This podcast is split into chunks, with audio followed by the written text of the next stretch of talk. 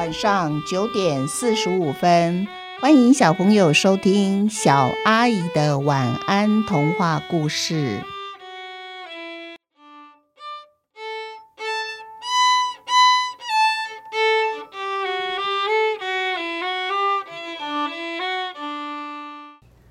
小脚阿嬷上集。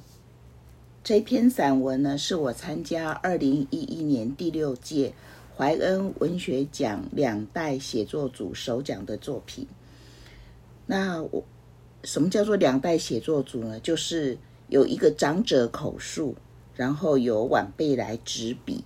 那当然，在这个次的比赛当中，口述的就是我妈妈柳潘来福，执笔的就是我。但是我并没有为了这一次参加比赛而特别去访问我妈妈或问我妈妈一些问题。其实小脚阿嬷她一直在我的生活当中，我也常常跟她住在一起，因为她是我妈妈的妈妈，所以呢，也可以说是我的外婆。那以前呢，我们都会以这个人的住的地方来区分我们家里两个阿嬷，因为我。爸爸的妈妈我也叫阿嬷，妈妈的妈妈也叫阿嬷，所以呢，我妈妈如果提到她的妈妈，有时候会说恁姑阿嬷，有时候会说恁大岁阿嬷，就是我外婆小脚阿嬷。她比较后来，在我大舅跟三舅过世以后，她就都跟我二舅住在一起，那就住在台西，因为我二舅在就住在台西的警察的宿舍。那有时候我们会说是你的塞卡阿嬷，就是以她的特征，因为我的外婆，我的代塞阿嬷，我的姑阿嬷，她的脚其实是绑小脚的。那什么叫做绑小脚呢？我想在这网络时代，你们很容易在网络上就去搜到这个东西，所以我就在这边不赘述。但是我必须要说，像我这样子年龄的人。恐怕已经没有很多人曾经亲眼目睹绑小脚的人，更何况是现代的爸爸妈妈、现在的小孩子，你们应该、你们更不可能见过这样子的女人。那绑小脚基本上是在那时代是对女人一个极为残酷的一件事情，也是一个非常扭曲而不健康的审美观念所造成的。啊，我的小脚阿嬷呢，因为我两个阿嬷都很长寿。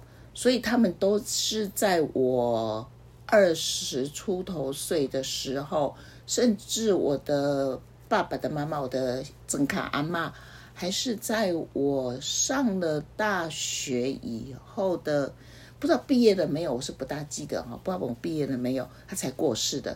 但是我的小脚阿妈过世的那一年，应该就差不多是我在我十九岁或二十岁左右。然后又因为他很喜欢四处旅游。那到处到再到他八个孩子家里轮流住，所以呢，我常常有机会跟他生活在一起，也可以很就近的观察他的小脚。这就是我为什么可以写这篇文章的时候，并不需要特别去访问我妈妈，因为我妈妈在平常跟我们聊天当中，就会说了一些，她就会常常说她家的故事，说小脚阿嬷从小到大的一些事迹，还有她以前在家。有多么的让我小脚阿嬷头痛，因为我小脚阿嬷其实自己也说过来，我们家也说，她说哈，我养了五个女儿，奇怪，就你妈妈最难搞哈。以那个时代呢，都是我小脚阿嬷为了省钱嘛，她不会带女女家里的女儿去给外面给她剪头发，都自己一把剪刀就把它剪剪剪。她的姐姐们被剪都没有怎样，好，剪完以后大家也没有说话，只有她。每次剪完以后就嚎啕大哭，然后不停的跺脚，不停的跳脚，说我把它剪得好丑好丑哦。那从小我妈妈就很爱漂亮，从这一点就可以印证她真的超级爱漂亮哦。好，那我们就先来念一下这个怀恩文学奖两代写作组首奖小脚阿嬷，然后再。呃，我可能会一边不会完全照我写的内容来念，因为毕竟它是一个散文，而且还受限于文字数的限制的关系，所以我可能中间我会想到的时候会掺杂一点他的故事哈。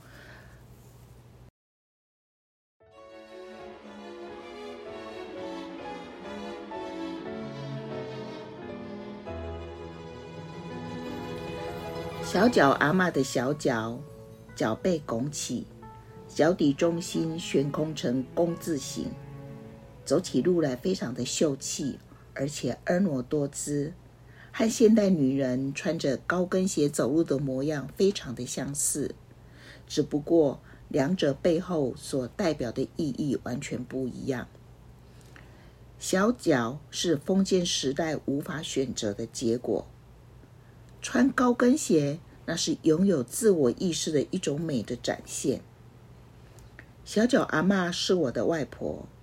我妈妈说，以前小脚的女人代表家世好，若不是权贵家里，也是有钱人家的女儿。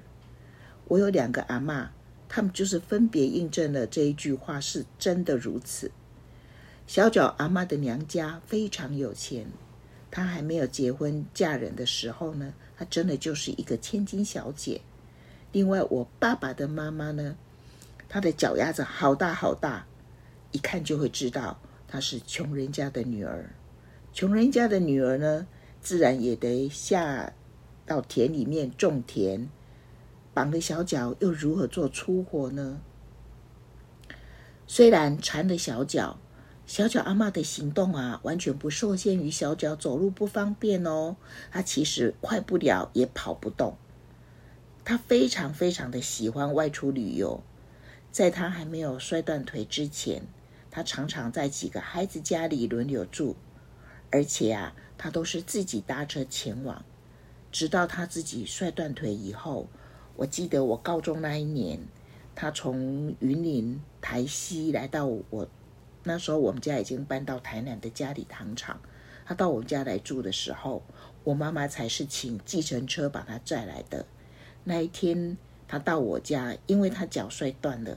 那时候好像也没有什么轮椅。我记得他那时候在家移动，都是搬着一个矮矮的矮凳子，然后靠着矮凳子动来动去。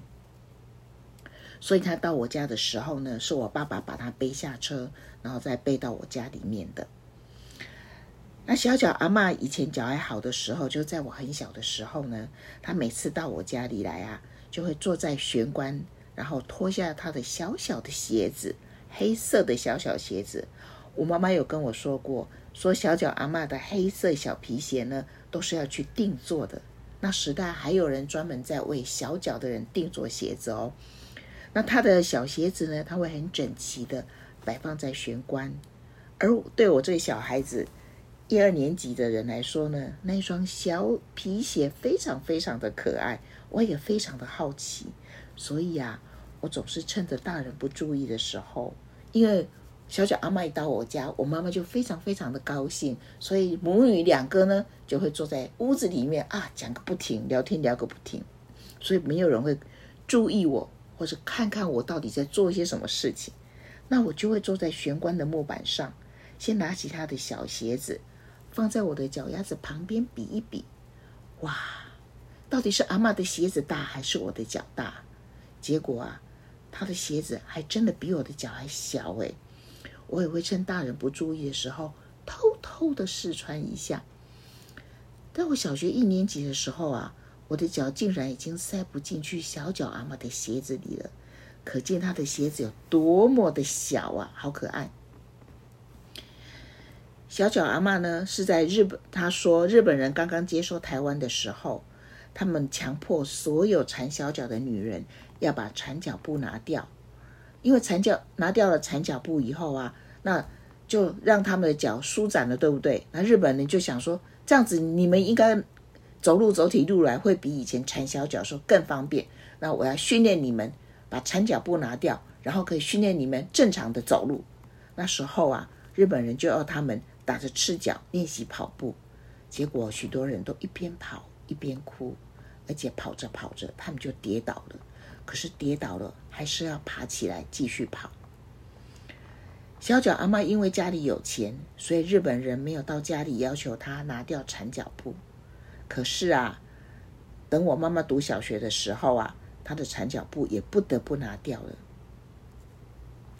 我妈妈说啊，有一天，日本老师问班上同学：“哎，谁的妈妈还缠着小脚呢？”附近几条的巷弄。就我阿嬷还缠着小脚啊！我妈妈说她一点都不想举手，她觉得好丢脸哦。可是每个同学都知道他妈妈是小脚啊。毕竟在同一个学校读书的人都是左邻右舍的邻居嘛。这时候，坐在我妈妈旁边的同学硬是把他的手拉得高高的。我妈妈说，他的头一直低下去，一直低下去，低到碰到桌面了，太丢人了。于是放学回家，他一进门就大哭，一直哭一直闹，他非得要他妈妈把缠脚布拿掉不可。我妈妈说啊，她以为缠脚布拿掉了，她妈妈的脚就会变大。结果啊，哇小脚阿妈拗不过我妈妈，不停的哭闹。她一边叹气，一边把缠在她脚上快三十年的缠脚布一层一层的打开来。小脚阿嬷的阿公唐山过台湾，当时他一个人用一根扁担。两边竹篓里面各装两个儿子，而最大的儿子就跟在后面走。一家六口落脚在彰化。我妈妈说：“我阿祖说啊，女孩子就放在唐山给老虎吃就好了。但是五个儿子一定要带到台湾来生活。所以呢，我的阿妈没有姑姑，我没有姑婆。我阿祖当年啊，很会做生意哦。”像现在啊，彰化火车站附近，当年整条街的银楼还有布店啊，都是我阿祖赚钱来的。说起来啊，你阿嬷小脚阿嬷还是真这千金小姐呢。可惜小脚阿嬷他们家也没有逃过“富不过三代”这一句箴言，家道中落，千金小姐开始过起平凡的日子了。可是。小脚阿嬷毫无怨尤，她开始学习操持家务，勤快又干净，丝毫不受小脚的影响。几个女儿如果同时生小孩呢，女婿们就会抢着要她去家里帮忙坐月子。那还好，那时候的人非常的善良，虽然抢来抢去，也能够想出一个好办法，不要伤了彼此的感情。女婿们们。抢着要他去家里帮忙坐月子，就会排好时间表。排了时间表，心里还是有点担心。哎，到时候如果啊没有去接他，会不会有人赖着呢？就不准小脚阿嬷离开，把他绑在他们家里呢？所以呀、啊，每个女婿看着时间表都非常准时的到别人家把小脚阿嬷接到家里面来，也就是把。自己的丈母娘接到家里面来帮老婆坐月子。好，今天的故事就到这边结束喽。听到这边，小朋友有没有，或者是大朋友有没有听得出来？其实小脚阿嬷讲的是三个女人的故事，就是我和我妈妈，我妈妈和她妈妈，我也和我的阿嬷，其实都有非常。密切的联系，就像我刚才刚才一开头就说了，其实我跟我的小脚阿嬷有非常长的一段时间有生活的经验，也有就近观察她的小脚，或者是她住在台西警察宿舍的时候，我妈妈有偶尔在我放假的时候，也会派我坐糖厂的小火车坐到台西，然后再走路到警察宿舍去探望一下我的寡妈，我的大西阿嬷。好。那今天故事到这边结束，祝小朋友有一个甜蜜的梦，晚安。